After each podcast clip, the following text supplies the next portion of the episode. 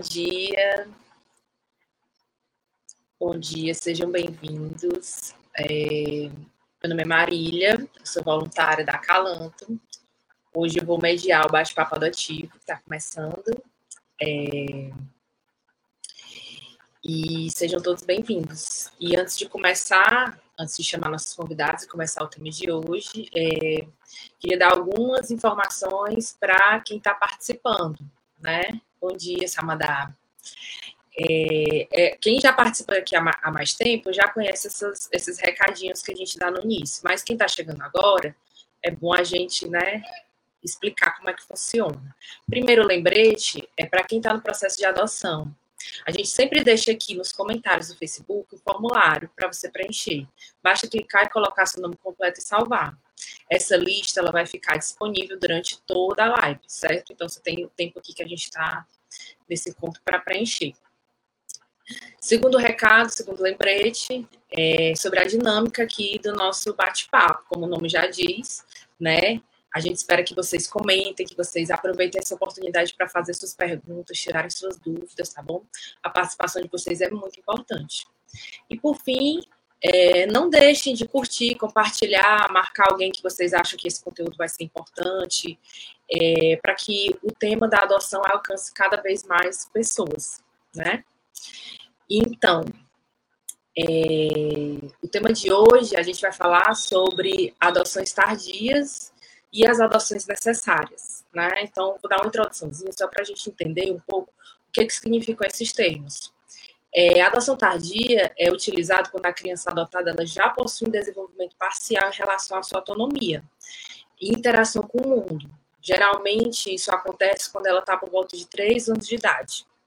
Então, em outras palavras, as ado é, são as adoções de crianças que já conseguem se comunicar, que já sabem andar, que não usam mais fraldas, né? São as crianças que não são mais bebês, são consideradas adoções tardias. Só que hoje em dia esse termo ele está em desuso. Então a gente usa adoções necessárias. Por quê? As adoções tardias elas estão dentro das adoções necessárias. E esse termo adoções necessárias envolvem outros tipos de adoções, que são as crianças maiores e adolescentes, e também é, adoções de grupos de irmãos, é, crianças e adolescentes com problemas de saúde ou portadores de algumas deficiências. Entendeu? E, em geral, esses jovens vivem sua infância e adolescência nas instituições de acolhimento, sendo privados de seus direitos, convivência familiar, comunitária, em muitos casos eles se tornam invisíveis. Por isso que é importante a gente falar muito sobre esse tema certo, gente? Então, para é, fazer essa conversa com a gente hoje, a gente convida aqui a Soraya Pereira, que ela é, ela é presidente do GA Aconchego, do Distrito Federal, é psicóloga clínica com ênfase em psicodrama e no contexto da adoção, trabalha com crianças e adolescentes e orientação de pais desde 1981. É, Soraya, seja muito bem-vinda e obrigada por aceitar o nosso convite hoje. Teu microfone. Fone. Obrigado pelo convite, vai ser um prazer realmente estar com vocês. Né? Vamos fazer um, uma, um bate-papo bem gostoso e que todos possam participar.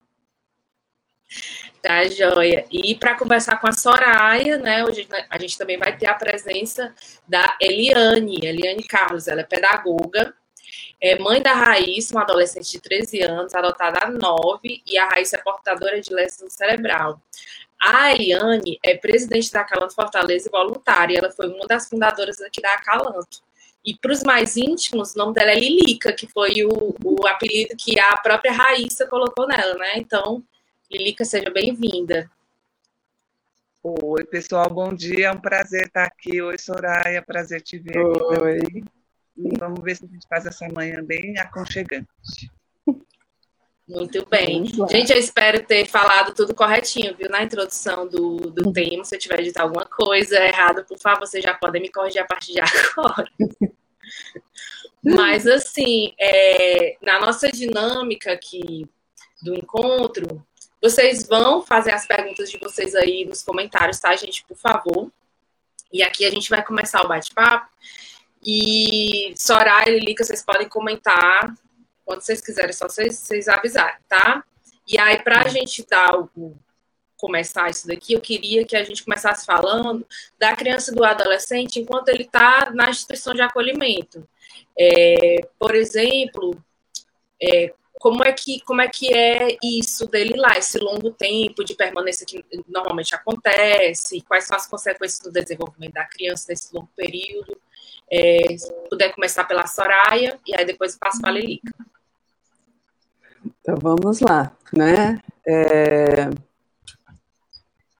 Na verdade, assim, todo, todo ser humano ele precisa do outro para se sentir eu, né? Então eu preciso do tu para ser eu.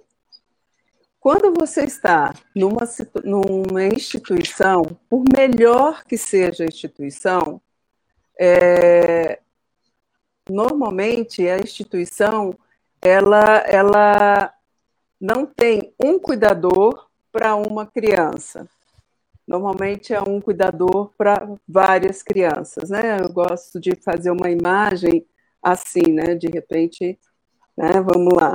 Então, assim, não sei se, se dá para ver, né? Então, é um cuidador para várias crianças, certo? E fica o cuidador, por melhor que ele seja, ele não vai dar é, aquela sensação de pertencimento, isso não quer dizer que, que uma criança numa casa, numa família, é, na, na, sua família consanguínea, ele, ele não possa viver isso. Claro que ele pode, porque é, a gente nunca vai conseguir saciar absolutamente tudo que o outro necessita. A gente vai sempre estar naquela sensação de que podia ter dado mais, e o outro sempre com a sensação de que eu quero mais e eu não fui atendido. Mas quando se está numa instituição, é muito mais difícil se trabalhar essa individualidade.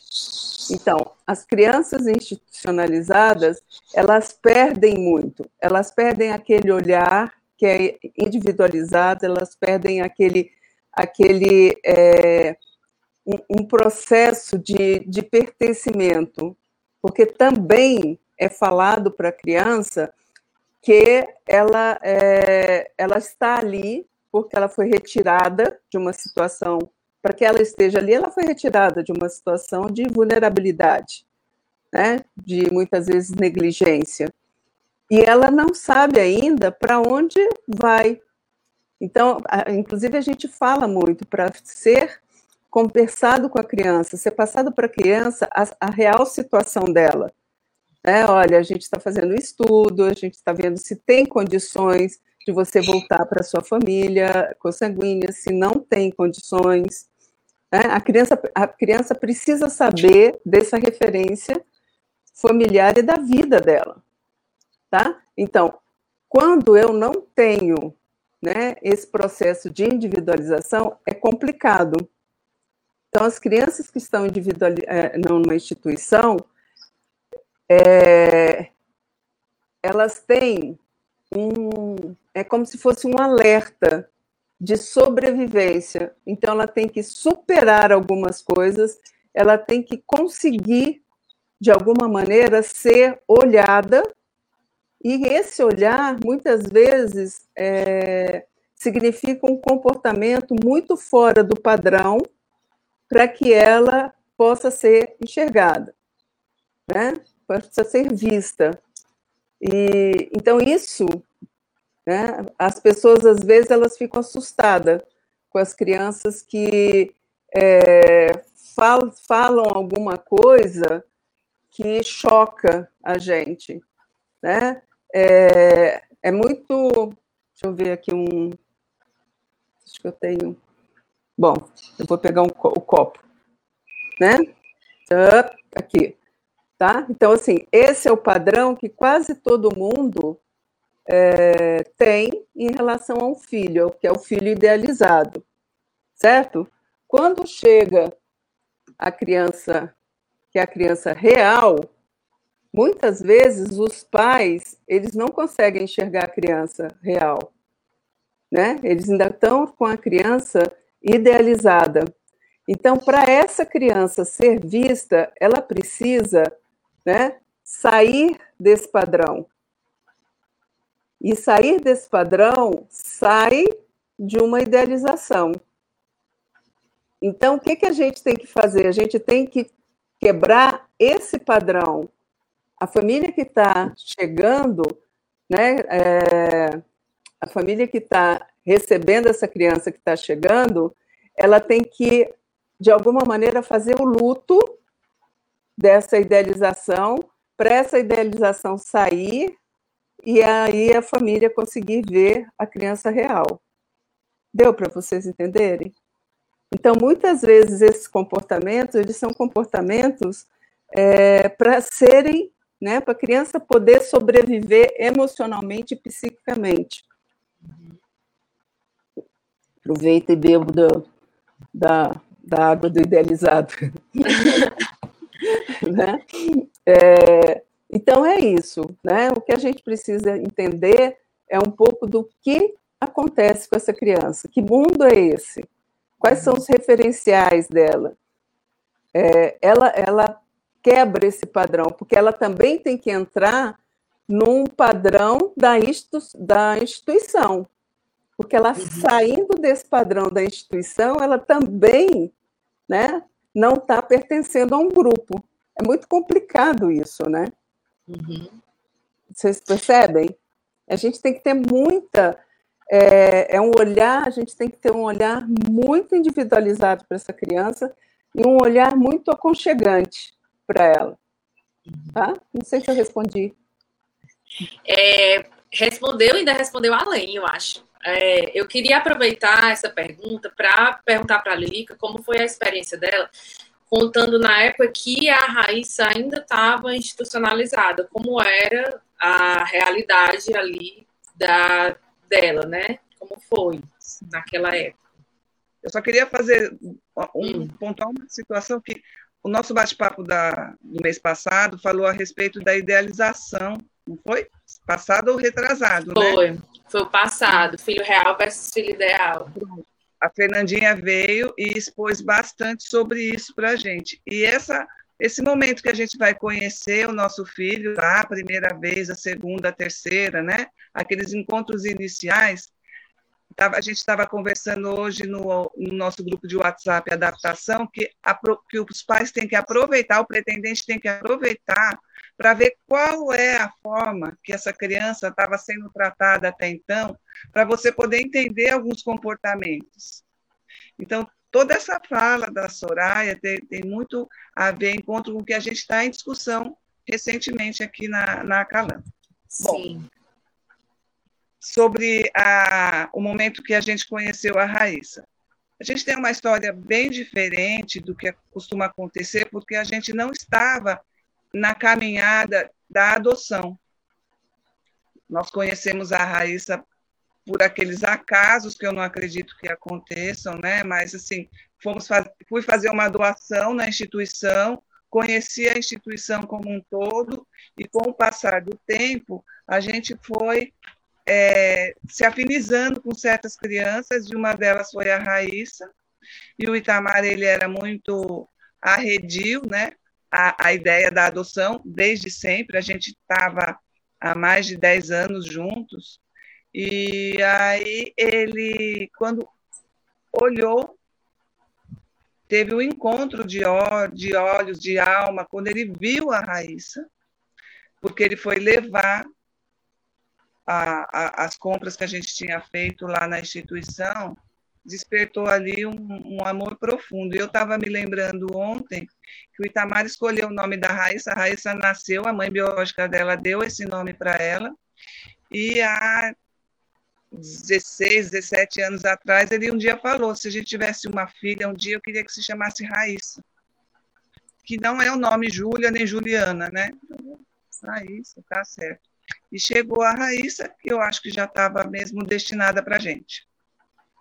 Então, a Raíssa, quando nós a conhecemos, ela era um caso é, é um, que a gente está discutindo aqui hoje. Ela tinha uma doença não tratável, ela tem uma doença não tratável, porque ela é portadora de lesão cerebral, que é uma alteração que, que nós temos no nosso sistema nervoso e, se manifesta de diversas maneiras. No caso da Raíssa, quando nós a conhecemos, ela tinha um comprometimento de várias ordens. Então, com, ela foi adotada com quatro anos, nós a conhecemos com quase três, logo ela fez três, e ela não andava, ela não falava, ela não sentava, e, e por causa disso, como a, a instituição não, não era, não tinha muito preparo, né? não tinha um olhar para esse tipo de perfil, ela ficava isolada no canto. Então, quando eu a conheci, ela ficava só deitada no chão, ou deitada na, no bercinho, ou sentava para comer, ver televisão, e ela rolava sobre o próprio eixo que a gente fala, se ela queria um brinquedo, se ela queria se aproximar de alguém, mas ela ela fazia pouco contato visual, que é uma característica também dessa criança, como a Soraya falou, que não tem essa individualização preservada, né?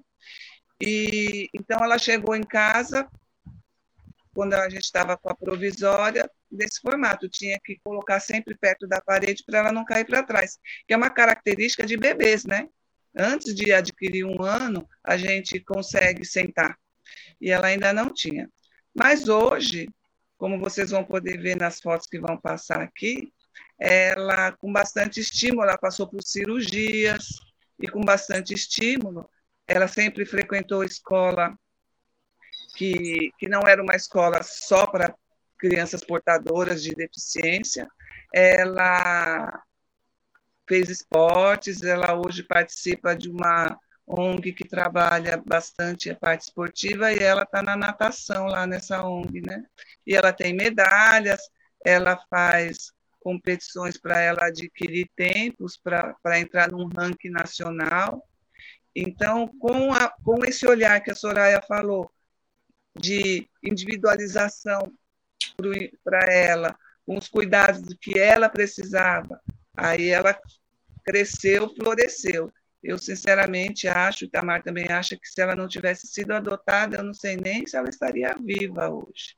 Então, na, na situação da criança com, com alguma doença não tratável ou alguma necessidade especial, o encontro é muito importante, né? Então a gente vai ter aqui mês que vem falar sobre isso, da, da gente incentivar que os pretendentes possam ver essas crianças, porque quem é que vai, um, um, casal jovem, um pretendente jovem, ah, eu quero uma criança que não fala, que não anda, que não senta, que não enxerga, né? Isso é, essa, essa despertar essa vontade de, de constituir uma família com essa criança, com esse jovem, vai acontecer somente no encontro, né? Uhum.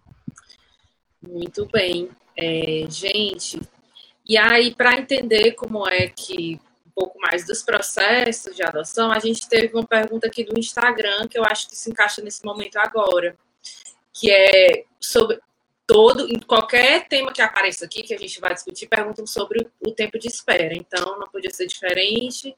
Perguntaram aqui se o tempo de espera é mais ou menos demorado em relação à adoção de bebês e se é preciso estar na fila para esse tipo de adoção. Pode ser o Assuato Soraya. O tempo eu sei que é relativo, mas com relação a, ao processo de adoção, é igual a qualquer processo, o, o a adoção para adoções necessárias? Então, é, eu acho que cada comarca tem a sua característica, né? tem a sua forma de pensar, de, de, de executar. É, aqui em Brasília, por exemplo, você tem que estar habilitado, independente. Então, quando você preenche, ah, aqui em Brasília, da entrada pela Defensoria Pública, né, é, é, preenchido um formulário onde você fala as tuas, é, o teu perfil, né? Ah, então, eu quero uma criança, é, pode ser um pré-adolescente, 10 anos. Eu aceito uma criança que tenha doenças é, tratáveis, né? que ainda, ainda se usa esse, esse termo. É, então, essa pessoa, ela, ela tem um, como é que se diz? Um privilégio né, de ir logo para uma para o curso, né? Uhum. É, por quê? Porque o perfil dela não é um perfil comum.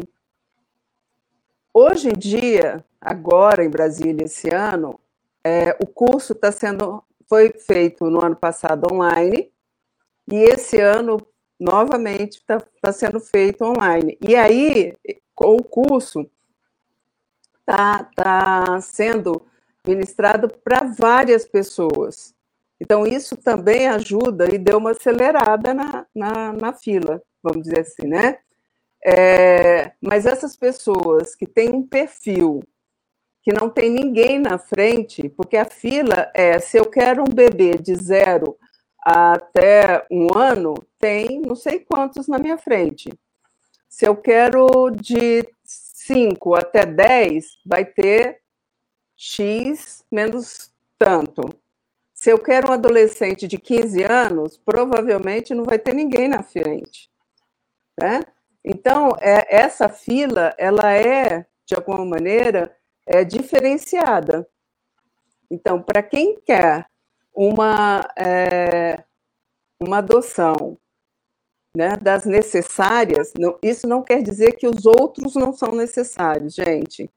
Toda criança tem necessidade, ela é tá lá, é prioridade absoluta, tá lá o ECA dizendo que toda criança, né, merece ser chamada de filho e filha, merece ter uma família, certo? Isso é lei, é lei, tá? Agora a gente diz que são é, adoções necessárias porque são adoções muito especiais, são adoções que você tem que olhar com outros olhos, certo? E aí, isso não quer dizer que você ter um desejo de, de ter um, um, um filho ou uma filha com seis meses no máximo, ou com um ano no máximo, você tem que deixar o teu desejo de lado.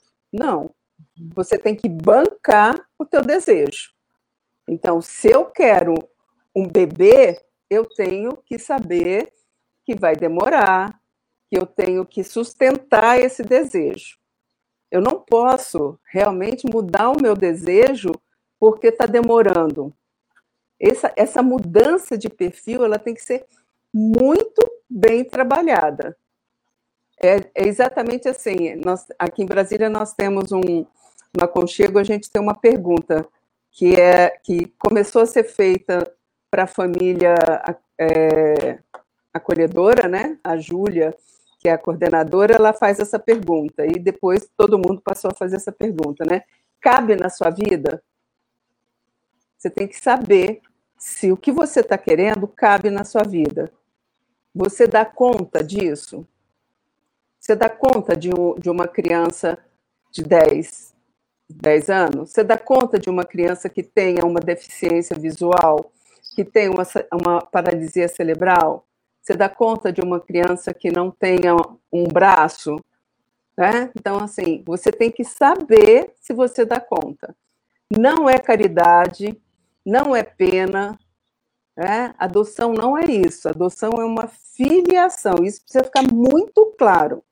Se você quer uma criança, você pode ser padrinho, você pode ser madrinha, você pode é, frequentar uma instituição, você pode né, ser a, a, tia da vizinhança. Agora, se você quer um filho, é diferente. Um filho é uma filiação, você está trazendo né, aquela criança, aquele adolescente para sua responsabilidade. E dali para frente, você é responsável por essa criança ou este adolescente. Então, a gente tem que estar tá muito consciente. É um filho que eu quero? Né? E, e não é fácil, não é fácil. Vamos dizer assim, filiação não é fácil. Quem diz que filiação é fácil, quem diz que casar é fácil, não casou e nem está filiando. Porque você tem que ser realmente, você é o responsável, você tem que dar o, o que você tem para que aquilo, para que aquela relação é, é, crie, procrie, exista, né? E toda relação ela tem os dois lados. Eu sempre me perco aqui, né? Tem dois lados. O que eu trago de mim para fazer essa vinculação, tá? E o que o outro traz para fazer a vinculação. Então, quando você diz assim, ah, eles, eles é, se separaram porque ele fez isso e aquilo, ou ela fez isso e aquilo. Mentira, porque a vinculação, né, ela tem um pouco de cada um, e toda vinculação, né, e de filho não fica, não é diferente, certo? Só que de filho você é o adulto da relação, você é o responsável. Então, você tem que dar o passo para ir ao encontro dessa criança. Você tem que, se você entrar naquela de competir com a criança, ficar na mesma idade da criança, virou uma bagunça, né? Virou um samba. Tá? Você tem que ter essa consciência. Eu sou o, o, o, o adulto da relação. Tá? Falei muito, né? Gente, eu falo demais. Não, falou excelente. Se tem uma coisa que eu gosto é de prosa, viu? Tá ótimo. E Ligas quer fazer algum comentário sobre essa questão do. Tanto sim. o a mais que a Soraya falou, uhum. quanto a pergunta sobre o processo, como é que se dá aqui em Fortaleza. Ah, sim. É, quando, quando a gente opta para buscar essa adoção dessas crianças com chamadas que a gente está discutindo hoje aqui necessárias, uh, a gente pode provocar o judiciário, né? Foi o nosso caso que a gente utilizou na época a Cala Fortaleza não existia, ela, ela, ela existe a partir dessa necessidade que a gente viu da, da adoção tanto da Raíssa quanto da Vitória, a gente buscou o, o jurídico da Calanto Natal, que, através de um processo bem elaborado, provocou o judiciário mostrando: olha, essa criança aqui tem necessidades especiais e ela precisa de um atendimento diferenciado, ela não está bem lá. E eu tenho aqui um casal, e ela está há mais de um ano e meio institucionalizada. Tem aqui um casal que deseja, então a gente a gente solicita de vocês a destituição acumulada, né, do o, o DPF acumulado do, da guarda provisória. E, e ele, o, o Cláudio, citando as leis lá, né, mostrou que a gente teria, pela lei, a oportunidade de passar na frente com prioridade para análise do processo. Então, o nosso processo, ele durou seis meses, cinco meses. Começou em, em janeiro, que a gente foi levar a documentação em janeiro, falou assim, vocês precisam tá, porque a gente conheceu a Raíssa antes e desejou entrar, de, precisou entrar na fila, porque a gente desejou adotá-la. E aí, desse momento, foi até o dia 27 de junho. Então, foram, eu acho que menos de seis meses, porque em janeiro eu estava atrás da documentação toda, né? E Segundo, então, assim, eu estou nessa fala por quê? Porque busquem os GAAs que tem que ofereçam esse apoio jurídico, sempre é gratuito, para que vocês consigam caminhar por essa por essa seara aí, né, jurídica para adoção, porque as crianças que têm a necessidade diferenciadas, que têm um perfil diferenciado, eles são privilegiados na hora da análise do processo. E com relação à segunda fala da, da Soraya, sempre que eu posso, eu oportunizo a conversa sobre adoção, né? Eu acho que a gente tem que ficar falando muito, muito sobre esse tema. Eu estava no avião um dia e, uma, eu estava sozinha, sem Itamar, uma senhora do meu lado, é, não sei, não me lembro como é que foi, ela, eu, ela ficou sabendo que eu, que eu era voluntária de um GA, que eu era mãe adotiva, por adoção. E aí, ela tinha, eu vou muito bem arrumada, muito bem assim, mas ela tinha acho que uns perto dos 70 anos, ela falou que ela queria muito, solteira, adotar uma criança, né? Eu falei, ah, muito bom, tá certo. Qual é a idade, né? Ela falou assim, ah, eu penso assim, até uns três anos. Aí eu comecei a colocar para ela essa coisa que a Soraya falou, cabe na sua vida? Eu falei assim, olha, veja, três anos, educação infantil, né? Vai para aula, tem reunião de pais. Normalmente, eu vou te dizer que você vai ter uma festinha de buffet aí, umas duas vezes por mês, você vai ter que ir lá, né, e ficar num buffet, você já foi em festinha de buffet, só que aí a criança é sua, você tem que ficar correndo. E eu falei, aí tem as consultas de pediatra, e fui falando toda uma rotina, falei assim, questão do sono, da febre, do coleguinha, você vai ter que receber criancinhas em casa, assim, umas três, quatro. Aí desce, descer para o place, a senhora dorme à tarde, porque minha mãe dormia, né? Eu falei, tem idoso que tem aquela siesta, a senhora dorme à tarde? Dependendo do horário que a senhora colocar na escola. Aí ela foi ficando assim, porque às vezes falta essa, essa análise. Cabe o senso de realidade, né? Falta o senso cabe, de realidade. Né? pergunta resume em tudo isso que eu falei, cabe na sua vida, né? Era isso que eu queria falar. É, né? Tá, é, então, deixa eu só fazer uma observação. É, eu tenho dois filhos por adoção, né? O Hugo, que hoje está com 28 anos e, e chegou com um dia, né?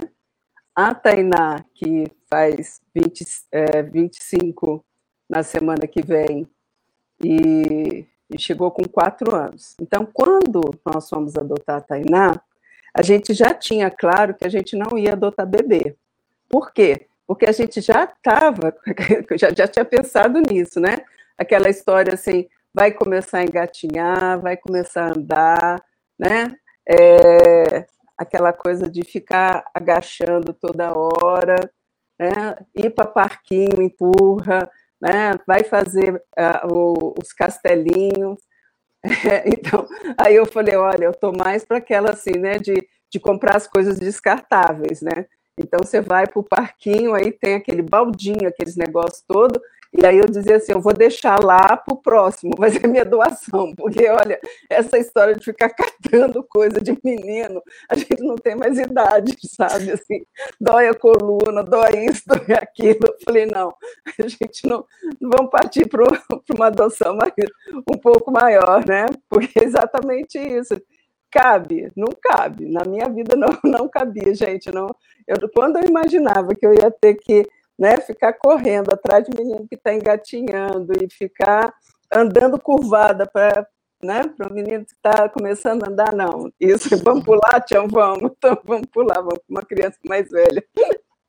Exatamente Muito isso. Bom.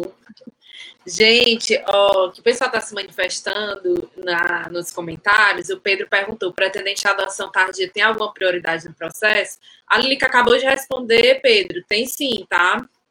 Só para não deixar de responder. E o Pedro também mandou uma, um depoimento aqui. Minha filha chegou com um minha filha chegou de um histórico de devolução e perfil de adoção tardia, oito anos. É um processo desafiador de dores e delícias, como toda relação de vinculação, como disse a Soraya, mas é maravilhoso e transformador.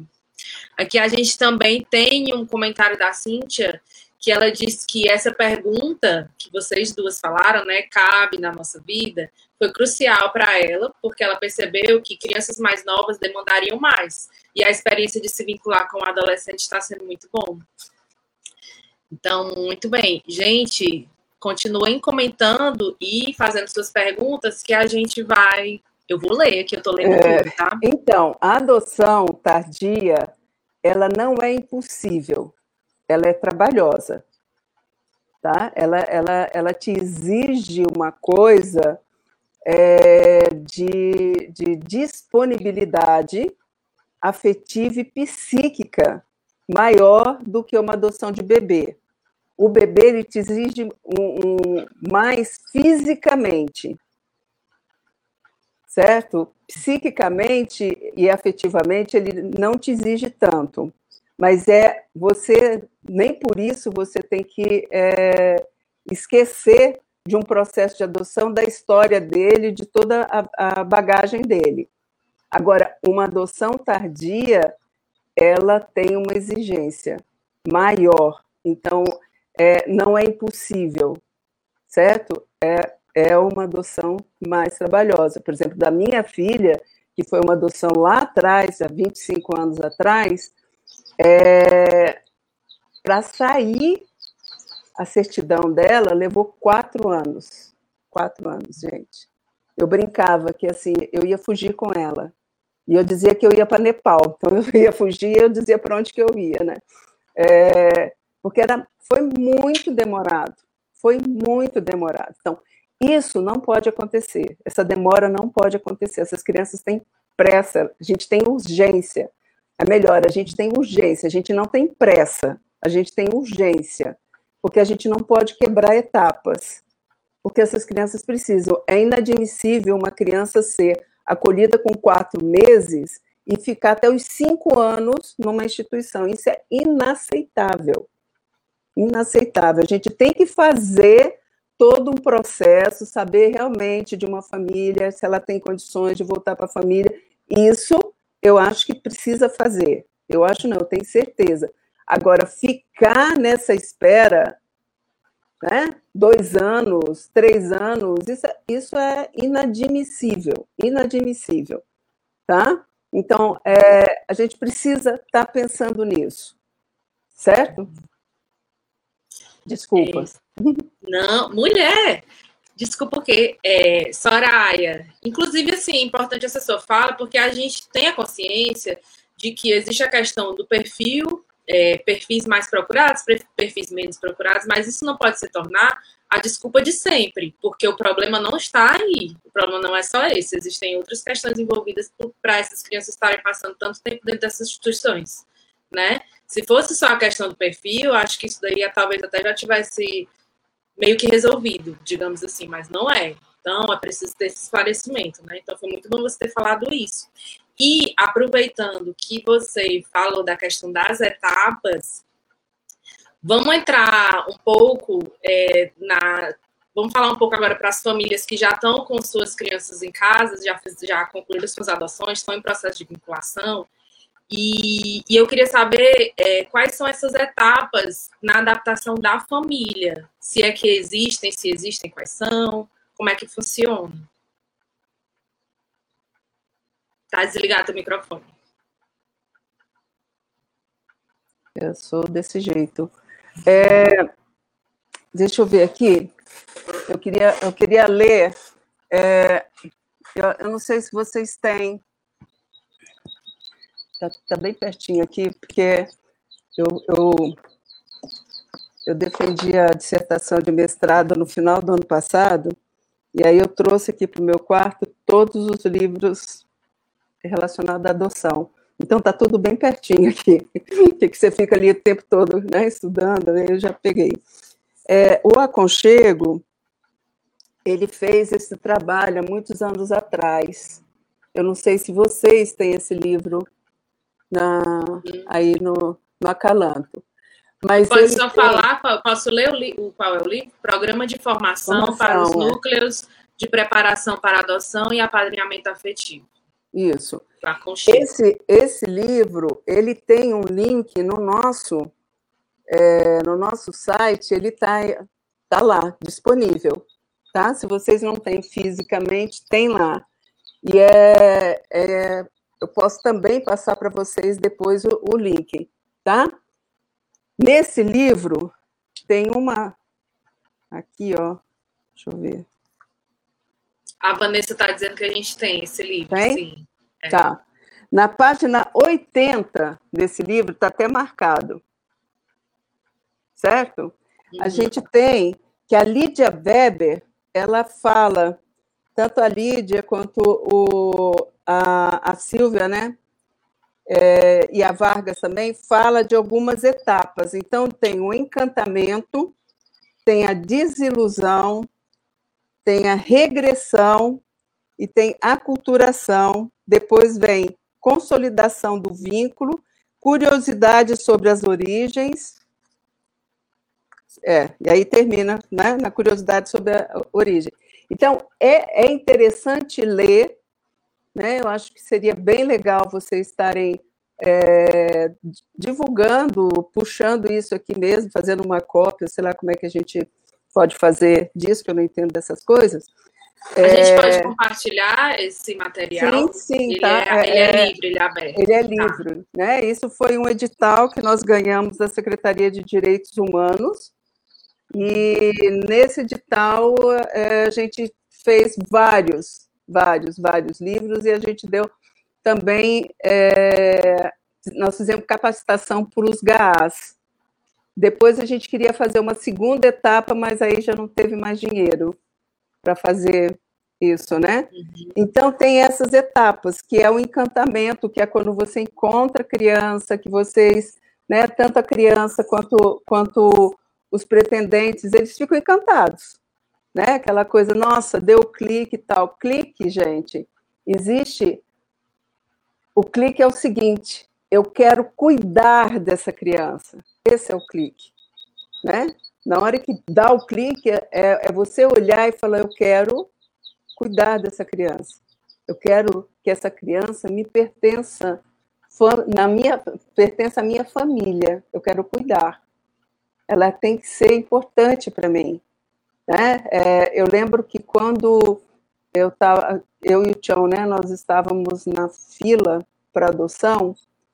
É, um dia chamaram a gente e aí falaram que era um, um, um bebê isso já estava da, da Tainá, para adotar a Tainá, que a gente já tinha colocado uma idade maior. Mas chamaram para a gente ver um, um, um, bebê, era um ano e meio, né? E falaram, olha, ele tem um problema, uma deficiência auditiva, né? Tudo bem, não tem problema nenhum. Quando nós fomos conhecer, ele tinha um problema de pele, mas era todo, todo, todo, todo, todo, todo. Na hora que eu olhei aquele menino, assim, para você falar, na hora que eu olhei aquele menino, né? Na hora eu falei, gente, ele deve estar com coceira, ele deve estar com isso. Deve... Em nenhum momento eu pensei, sabe, eu quero cuidar desse menino. Eu pensei, eu vou arrumar um médico, eu vou, entendeu?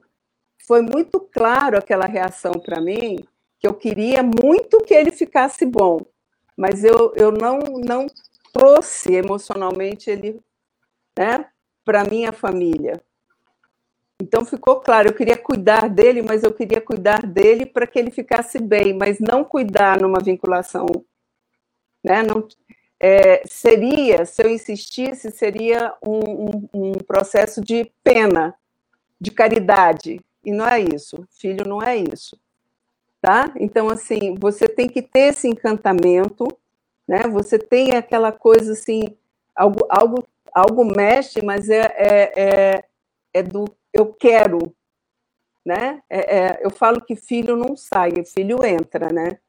Ele faz, você engole filho e cada dia ele vai crescendo e fazendo, tem uma hora que ele dança o tango em cima da gente, mas né, filho entra tá? Então tem esse encantamento, aí tem a desilusão, que é quando, sabe, a criança também, principalmente criança, adoção tardia, que ela começa a achar que ela podia tudo, de repente já não pode nada. Por quê? Porque quando você vai, é, começa a etapa lá do, da convivência né, familiar, e, e o que, que é aquilo? É passeio, é ir não sei aonde, é vai não sei aonde.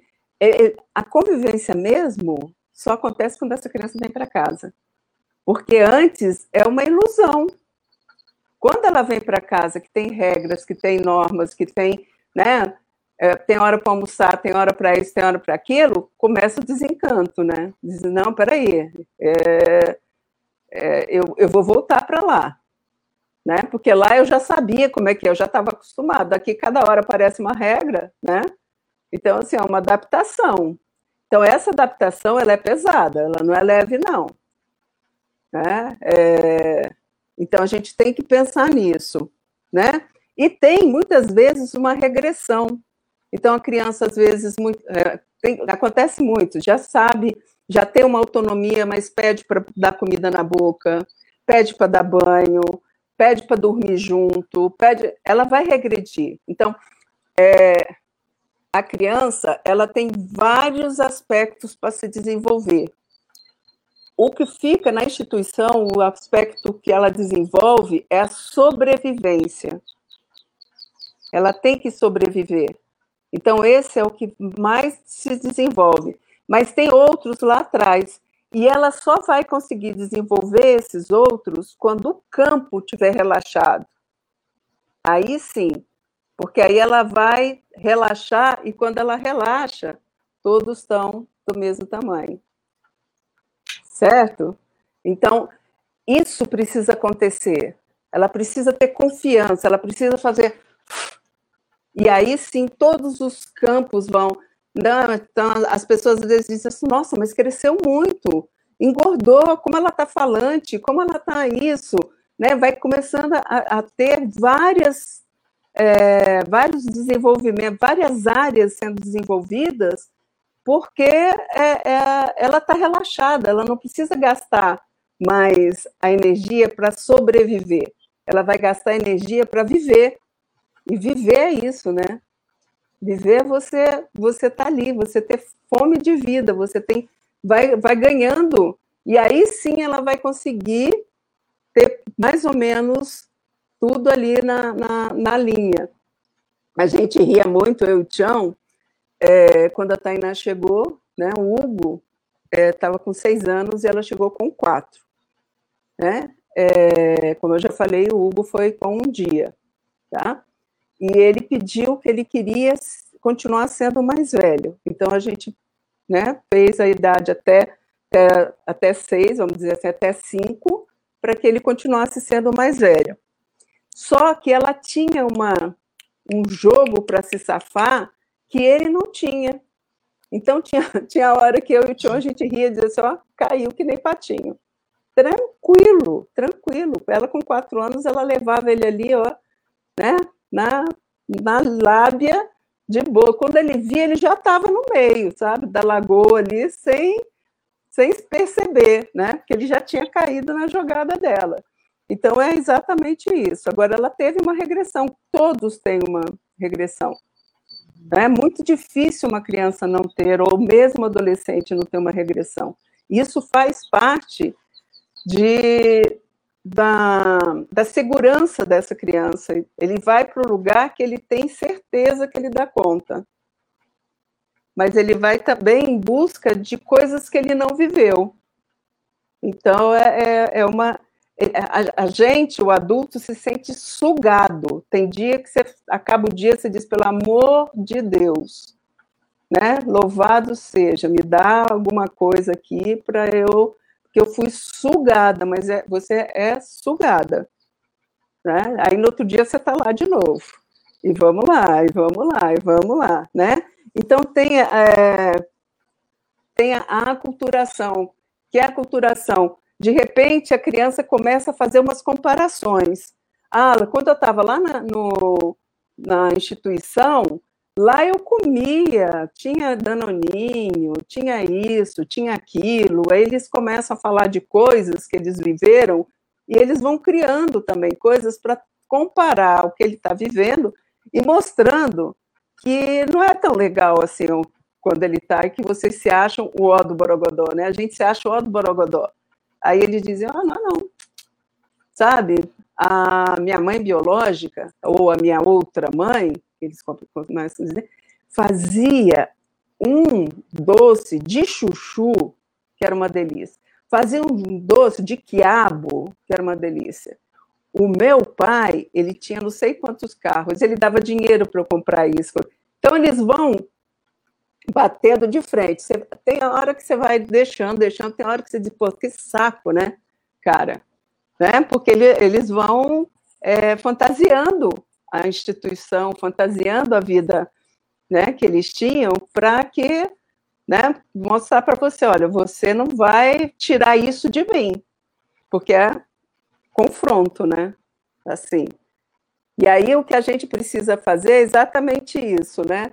Não é, a gente precisa fazer um encaixe, não é confronto, porque às vezes a gente tem as coisas muito parecidas, mas a gente entra em confronto bate osso com osso aqui.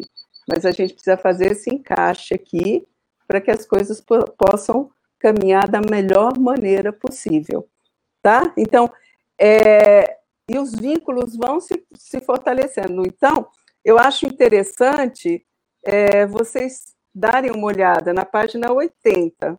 Sim. E tenha todas essas etapas explicando. Uhum. A gente vai disponibilizar o livro que a gente tem, né? E também a Rejane Pereira, que é do Grupo Aconchego também, né? ela colocou o link aqui nos comentários que está disponível no site de vocês, né? Isso, já colocou então, aí, né? É, tá. tem a dica aqui de procurar no site do Aconchego e a gente depois vai disponibilizar no nosso site também para vocês. Isso é tá, muito pessoal? legal, isso é bem interessante, né? Para vocês terem essa, é, terem essa consciência mesmo dessa etapa que acontece. Né? São as etapas, assim, claro, no início é muito doído você ter tudo isso, é, é, é semear, porque você só vai colher o que você está semeando. Uhum. Né? Não, adianta você, é, você, não adianta você semear um, um, um abacate e querer colher morango. Né? Isso é outra coisa. Né? Por exemplo, se eu, eu tenho uma amiga que me diz assim, ai, Soraya, eu vou, eu tenho uma muda de uma fruta que eu gosto muito, que é extremamente saborosa, e eu quero dar, né? Isso aconteceu comigo quando eu, eu morava em casa. E aí eu falei, gente, que fruta será, né, que ela está querendo me dar? E aí fiquei naquela expectativa, qual é a fruta, qual é a fruta, né? Aí imaginei, você vai começar a imaginar, né? Será que é uma uva, né? Vai, vai ser uma parreira, a gente pode botar parreira aqui, pode botar aqui, ali, né, tal. E aí ela me chega com abacateiro. Né? Então, se eu não mudo meus planos, eu vou colocar o abacateiro aonde eu imaginei que eu ia colocar a parreira, vai ser um estrago. Vai destruir tudo. Né? Então, eu tenho que ter essa flexibilidade que nem sempre a criança que está chegando, né, que aí volta lá no filho real e filho né, idealizado, vai ser uma parreira que eu estou imaginando. Pode ser um abacateiro, pode ser uma jaqueira, né? E pode ser realmente uma framboesa, uma cereja, entendeu? Então, assim, a gente precisa ver quem é essa criança que está chegando. Uhum. Certo?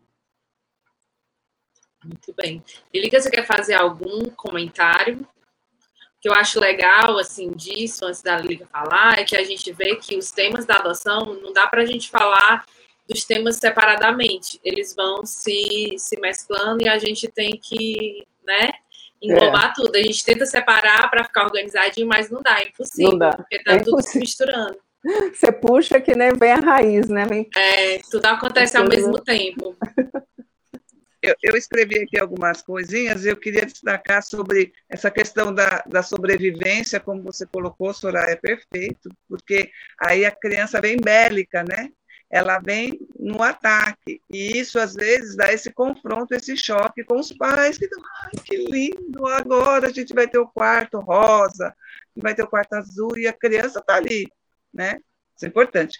E sobre o desencanto, a gente falava muito pouco disso antes. E aí os pais, os pretendentes, quando chegavam a se tornarem pais e tinham essa fase do desencanto, falavam, nossa, eu sou uma pessoa péssima, porque eu, como que eu estou sentindo isso, né? E a gente tem esse desencanto no namoro, né? Só que o que a gente faz, a gente transforma. Então, nossa, ele tem chulé. Ai, mas é um chulezinho tão assim, né? Então a gente transforma as coisas. Não é que a coisa é boa, chulé não é bom, mas a gente transforma. Por exemplo, eu e Itamar, no começo, ele tinha um barulhinho tão bonitinho quando ele dormia, agora eu bato nele à noite, porque me incomoda muito. Entendeu? Mas eu amo ele do mesmo jeito, não vou me separar dele por causa disso. Por causa do barulhinho, né? É. Mas é assim, a gente, a gente vai ter a criança linda. Não, gente, de vez em quando a gente fica chateada, cansada. 10 Dorflex não resolve a vida da gente, porque a gente está com dor no corpo. A criança não para de falar, não para de perguntar. Eles vêm muitas vezes, uns quietos, mas outros muito assim, dá uma acelerada, como que quando a gente chega no parque da Disney, dá aquela coisa. Mas isso é normal, é bom ler bastante sobre isso, ouvir e vai passar, vai passar. Tem, tem uma coisa que eu sempre falo e que, assim, demorou um pouco para eu falar, mas como eu sou bocuda, eu acabo falando, né? Mas as pessoas vivem, mas acabam não falando, que é o cheiro, né?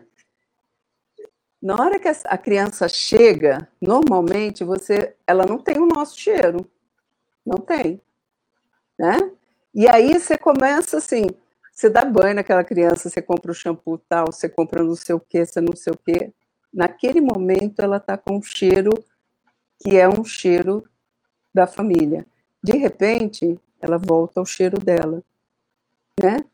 E eu dizia, gente, esse cheiro, será que todas as instituições elas usam o mesmo shampoo, o mesmo mesmo óleo? Será que é o mesmo óleo de, na comida, alguma coisa? Porque assim, todos eles é, é o mesmo cheiro. E eu lembro que uma vez eu fui num teatro e aí no chegou uma instituição em Brasília, tem, não sei nem se fechou, era uma instituição de freira. Literalmente aquilo era um, um orfanato. As meninas usavam a saia lá pela, no meio da canela, todas iguais, né? Eram assim umas 30 meninas, todas né, com aquela roupa lá embaixo, com o cabelo preso. Na hora que elas entraram na, na sala do espetáculo, eu falei: o cheiro. O cheiro está aqui, o cheiro está aqui, né? E eu tenho esse negócio com cheiro muito forte. E, e daí eu sempre procurava saber, entender, né? O que, que é esse cheiro. E uma vez eu estava numa palestra com um, um médico da antroposofia, e aí eu perguntei para ele, né? Falei, olha, tem como você explicar esse cheiro? Ele falou, é, é, é uma questão de hormônio, é um hormônio do abandono. Que você vai encontrar esse cheiro também em asilos, você vai encontrar esse cheiro. Aí ele começou na prisão, né? Então ele começou a mostrar os lugares que tem esse cheiro, né? Que é o cheiro do abandono. E aí eu fiquei mais tranquila em saber que, que esse cheiro existe, né? Que aí, quando, quando a criança chega e começa né, a, a lidar com você e está o tempo todo assim, né, no teu convívio, o cabelo começa a brilhar, né, a pele começa a brilhar, né, é, então vai mudando tudo. Né? Eu achei muito interessante, muito interessante isso. Né? Nunca mais fui atrás. Eu sempre digo assim, ah, eu vou quero ler um pouco mais sobre isso, mas eu nunca mais fui atrás. Acho que me, me, me tranquilizou quando ele disse né, do cheiro do abandono e é mesmo. Se a gente for pensar, né, nas, na, em todas as instituições que são fechadas e que você vai para lá não por uma opção, né, é, tem esse cheiro característico do abandono. Sim. Eu me lembrei agora, só, só rapidinho, eu comecei a me lembrar agora nessa sua fala, Soraya, assim, quando a criança passa para a família e, e, ela não se encanta com o quarto maravilhoso, com a roupa maravilhosa, e a, e a gente já ouviu de várias famílias como, e ele fala até em voltar para a instituição, porque ele, ele precisa se reinterpretar internamente, ele precisa se reconstruir, ele precisa se familiarizar, ele, e a roupa bonita, o quarto maravilhoso não faz. Não faz parte, não faz parte, não faz parte. Né? É, tem que ser a, a, Não adianta você vir com muita coisa, porque ele desorienta, desorienta. Né? É, isso é muito interessante. O primeiro aniversário da minha filha, que ela teve com a gente, foi muito interessante na hora do parabéns, que todo mundo começou a cantar parabéns, ela entrou em pânico, em pânico. Eu precisei pedir para as pessoas pararem de cantar. Expliquei para ela que ela, todo, todo mundo que estava ali estava querendo, desejando uma vida boa para ela, desejando que ela fosse feliz, tal, etc. E aí eu pedi para todo mundo começar a cantar parabéns bem devagar bem devagar e bem baixo. No final do parabéns, ela já estava batendo palma para cima, assim, a coisa mais linda, né? Mas ela foi, foi impactante. Ela, ela ia para o aniversário no início, né? Antes de ser o aniversário dela, ela chegou em outubro, o aniversário é maio, mas antes disso a gente levava ela em alguns aniversários, nem todos, né?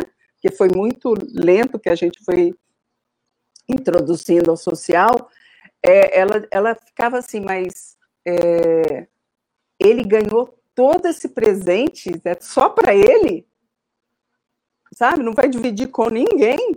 Ela achava, desculpa, ela achava um absurdo o, o aniversariante ganhar tanto presente, sabe? E, e aí, é, é, como, como assim, né? E no aniversário dela, nesse mesmo aniversário, é, ela, ela queria receber as pessoas, a gente dizia, vamos receber as pessoas, ela não entendia isso. Né? Ela não entendia por que, que ela tinha que ficar de roupa toda arrumadinha. Então, ela, ela tirou sapato, ela tirou meia, sabe? E aí era aquilo, aquela era a vivência dela. A gente não entende. A gente que tem uma vida mais ou menos normal, né, desde pequeno, a gente não entende que, uma, que um serzinho, que um indivíduo não consegue aceitar prontamente coisas bacanas, coisas boas. Né? A gente não, não passa pela cabeça não, da gente. Não, e mesmo, é bom mesmo a gente, e mesmo a gente entendendo do assunto, né, cara? É, assim, é, é, eu já estava no grupo de apoio à adoção, eu sou psicóloga, trabalho com criança e adolescente, mas é outra coisa, você no papel de mãe é totalmente diferente. Né? Gente, né? eu quero pegar esse gancho, por favor. Porque assim, a gente vai, a gente vai extrapolar o tempo um pouquinho, tá? Porque já chegamos em uma hora, esqueci de dizer que estava terminando. Mas é porque, aproveitando isso que vocês falaram, tem uma pergunta aqui nos comentários que eu acho que é essencial a gente falar sobre isso. O Pedro está perguntando. O Pedro é voluntário da Calan, certo? E ele diz aqui que o nosso grande desafio é manter o vínculo com pretendentes no pós-adoção. Eles só, eles só nos procuram no ápice da crise e às vezes é tarde. Como vocês lidam com isso na realidade de vocês do aconchego? Isso aqui é uma coisa assim que a gente não entende, a gente já fez, né? A Lilica pode até falar melhor, que já fez várias campanhas e tudo, a gente está sempre pensando em ações, mas a adesão das pessoas é, muitas vezes é pouca. E aí, quando eles nos procuram, tipo assim, já é um. Já não tá tem mais o que fazer. Né? É. Então, como é que vocês lidam com isso aí? Uma vez que você acabou de dizer que você, mesmo trabalhando com isso, sendo psicólogo, tendo experiência, sendo lugar há bastante tempo, e mesmo assim você enfrenta dificuldades. Imagina uma pessoa que uhum. não tem tanta vivência assim. Então, o que, que a gente fez? Né? Porque eu falei, é, nós temos três grupos, certo? Então, nós temos um grupo que é o Encontros, que é um grupo aberto para todo mundo que se interessa por adoção, filiação, como é que é, o que, que precisa, tal, ele está aberto, certo? Até o, o, o pretendente é, fazer o curso e ele receber a habilitação, ele está nesse primeiro grupo, que é o Encontros. Quando ele recebe a habilitação, né, ele se empolga, porque ele passa por, por outro grupo, que é o de o Laços, que são só para habilitados. Então, o que, que acontece? Quando eles estão, esses dois grupos funcionam no mesmo dia e no mesmo horário. Certo? Então, acaba sendo aquele lance assim: nossa, eu quero passar para outro grupo, porque esse outro grupo é muito legal, né? O Laços. E aí eles ficam empolgadíssimos para passar por Laços, porque no Laços a gente aprofunda. No Laços a gente traz temas que eles viram no encontro, mas a gente traz um tema mais profundo. Como a gente trabalha com psicodrama, a gente dramatiza muito, tem muitas imagens. Então, a, as pessoas ficam muito, é, acabam ficando muito encantadas né, com, com o processo todo. E daí, eles sabem que tem um outro grupo, que é o terceiro grupo, que quando a criança chega, eles vão para esse outro grupo. Então, eles ficam empolgados para passar de um grupo para o outro. E tanto esse grupo habilitados quanto pós-adoção, que a gente no início desse pós-adoção era AT, era a adoção tardia, porque a gente percebia que as pessoas tinham muita dificuldade na adoção tardia, né? Aí nós começamos a abrir para todos que estavam recebendo criança, independente da idade. E o que, que foi feito? Tem um grupo de WhatsApp dos habilitados, que acaba, eles também, quando chega a criança, eles dizem, olha, gente, eu estou indo para o outro grupo, porque eles passam a se conhecer. Então, a vinculação está muito na, nesse, no grupo. E eles formam uma rede. É muito interessante esse, esse, esse processo. E essa rede, a gente tem a capacidade, por exemplo, de dividir as crianças, né? E por afinidade da, do, do, dos pretendentes, e eles continuam juntos. Então, formam uma grande família, certo? Quando eles vão para esse outro grupo, AT, né, que é o pós-adoção, eles ficam empolgadíssimos. Porque esse grupo do AT é, é um grupo, gente, fantástico. Ele, eles ficam com a criança para você poder sair, eles fazem churrasco, eles fazem piquenique. É, qualquer dúvida que você tem, você joga no grupo. O grupo tem advogado, o grupo tem cabeleireiro, o grupo tem, sabe assim, qualquer coisa. Sabe aquelas coisas assim, parece, parece um universo paralelo, né? É, ah, os meninos estão com. Nós estamos com muita dificuldade de lidar com o cabelo é, crespo, cabelo ondulado. Nós trouxemos uma pessoa para falar sobre isso, como trabalhar, quais os shampoos. Então a gente vai dando essa, trazendo para eles essas necessidades. Então isso diminuiu muito a, a desistência de continuar, certo? Claro, quando está bem, a tendência deles é dar uma, uma eles, eles fogem, entre aspas, né, do convívio, da presença, mas eles estão no grupo. Entendeu? E aí o próprio grupo começa a cobrar a presença para eles voltarem. Olha isso, olha fulano. Nossa, criando você pode fazer. Ele se propõe a falar com os habilitados, no grupo dos habilitados, dar depoimento, a gente traz eles. Então, isso fica um, um grande grupo, isso é muito legal, muito legal. Nós estamos com um projeto agora, que é um projeto novo, que nós estamos fazendo uma pesquisa é, da, de devoluções, certo? E a gente abriu junto é, isso ainda não está, eu estou falando, sim, soltando, é, é, spoiler, né, que fala.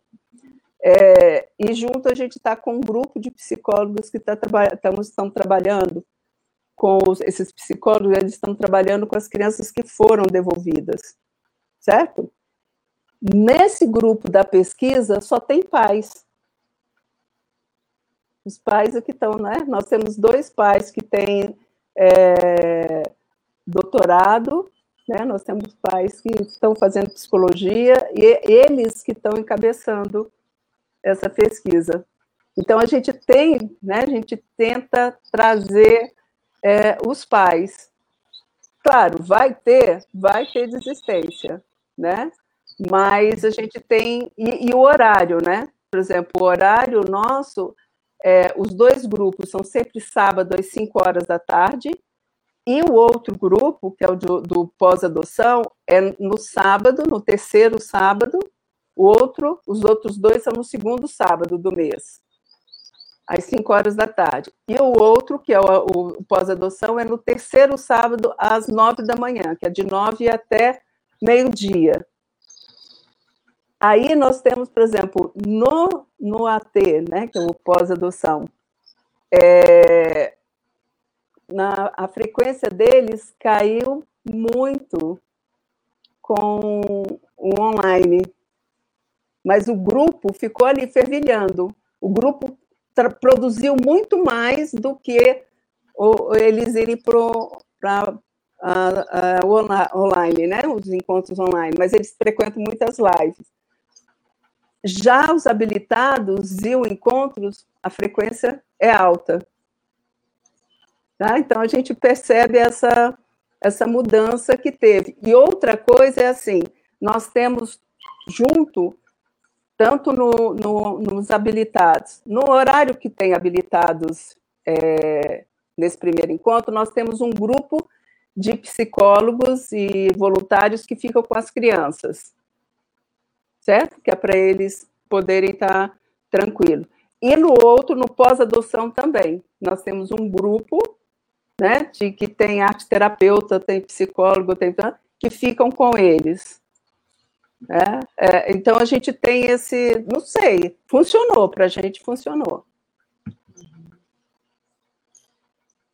E você quer fazer algum, agora para encerrar mesmo, quer fazer algum comentário, falar para o pessoal do pós, é, o pessoal que está se habilitando, ou nosso comentário final? Eu vou, eu vou fazer, vou concentrar o meu, o meu comentário final no testemunho que eu vim trazer aqui, né? de que essas crianças que são portadoras de algum tipo de doença, tratáveis ou não, que essas crianças maiores e esses jovens, eles estão lá e eles são eles estão esperando o amor da gente e o amor da gente ele é incondicional quando a gente é mãe, quando a gente é pai, né? E, mas a gente está muito condicionado a ver aquela criança perfeitinha que anda, aquela criança que não precisa tomar insulina, aquela criança, enfim, né? Que a gente possa, com essa, a partir dessa live, dessas dicas, abrir um pouco o nosso olhar, né? Que, que quem for da rede de proteção do judiciário, que, que costuma ver também uma live como essa, que também abra os seus horizontes para pensar nesse nessas crianças, nesses jovens que estão lá, em formas de estar aproximando, né? Como o doutor Toné tem feito aqui, na ideia de fazer essas visitas, que é para o pretendente ver, olhar, né? Que existe essas outras, esse outro perfil, esses outros perfis. Então, o nosso objetivo, quando a gente pensou, eu acho que a gente está conseguiu passar um recado bem bacana, que é para ouvir, a, abrir os seus, seus olhos para essa para esse outro perfil, né? E se vocês tiverem alguma dúvida, qualquer um de nós aqui, dos dois GAAs e de muitos GAAs por aí, podem estar ajudando vocês, tá bom? Era isso. Beijo. Verdade. É, Soraya, queria agradecer demais a sua presença. Dizer para o pessoal que está aqui, lembrar que essa live, todas as lives da Calanta, elas ficam salvas aqui no Facebook. Também depois a gente sobe para o YouTube e você pode ouvir também como podcast no Spotify, certo? Caso você tenha perdido, chegou atrasado, ou então teve que sair no meio, ou quer mandar para alguém que não pode estar aqui agora, entendeu? Então, é isso. Soraya, se você tiver mais algum uma mensagem para fechar. Então, né, que o que eu queria dizer para vocês, né, que tudo vale a pena, né, que é, eu, por exemplo, amo ser mãe, amo, amo, né, ser mãe do Hugo e da Tainá, é, que isso é, é uma construção, que esse amor que as pessoas falam, ah, o amor sublime, o amor. Não, gente, é o amor real. É um dia você dizer, eu estou cansado, fica quieto, fica, né, dá, fica paradinho um pouco. Eu brincava com meus filhos assim, tinha hora que eu dizia para eles, fica quietinho para a mamãe gostar mais de você. e aí eles começavam a rir. Então era, ou senão dizia assim, gente, eu condicionei dois ratos quando eu estava numa faculdade, como é que eu não vou educar duas crianças? Né? Ai, mãe, você está me comparando a um rato? Né? Então, assim, hoje eu brinco, porque eu estou com dois filhotes de, de aqui em casa, eu digo, gente, eu condicionei dois ratos, eduquei dois, dois filhos e eu, não consigo condicionar dois cachorros. E a moça que trabalha aqui em casa diz assim: a senhora foi excelente na educação dos seus filhos, mas a senhora não está sendo excelente na educação dos cachorros. É? Mas é isso, gente, sabe? Essa relação cresce, essa relação é uma delícia. A gente tem que ficar bravo na relação, a gente tem que, que é, vibrar com essa relação, né? Filiação é fantástico. E lembre-se que filho não sai, filho entra, faz parte da gente, né? E que vale a pena. Então, insistam, é trabalhoso, ser mãe e pai não é uma coisa assim, quem diz, ai, que gracinha, foi lindo, foi maravilhoso, está mentindo, né, não acredita, dizia assim, não, a gente foi um perrengue, mas agora está uma delícia, amo, não sei viver sem eles, mas tem o seu lado espinhoso, né? É, se a gente pega um espinho e a gente abre aquele espinho, ele é uma folha que foi enrolando. Então a gente tem que ter a paciência de desenrolar esse espinho para a gente usufruir da folha. É isso que eu deixo para vocês. Muito bom, obrigada, obrigada mesmo, Soraya. Obrigada a todo mundo que participou hoje, que assistiu a live. E no próximo mês a gente se encontra de novo. É isso, gente. Muito obrigada e até mais. Até obrigada, mais. Lilica, também. Tchau, tchau. Obrigada, Soraya. Tchau, tchau.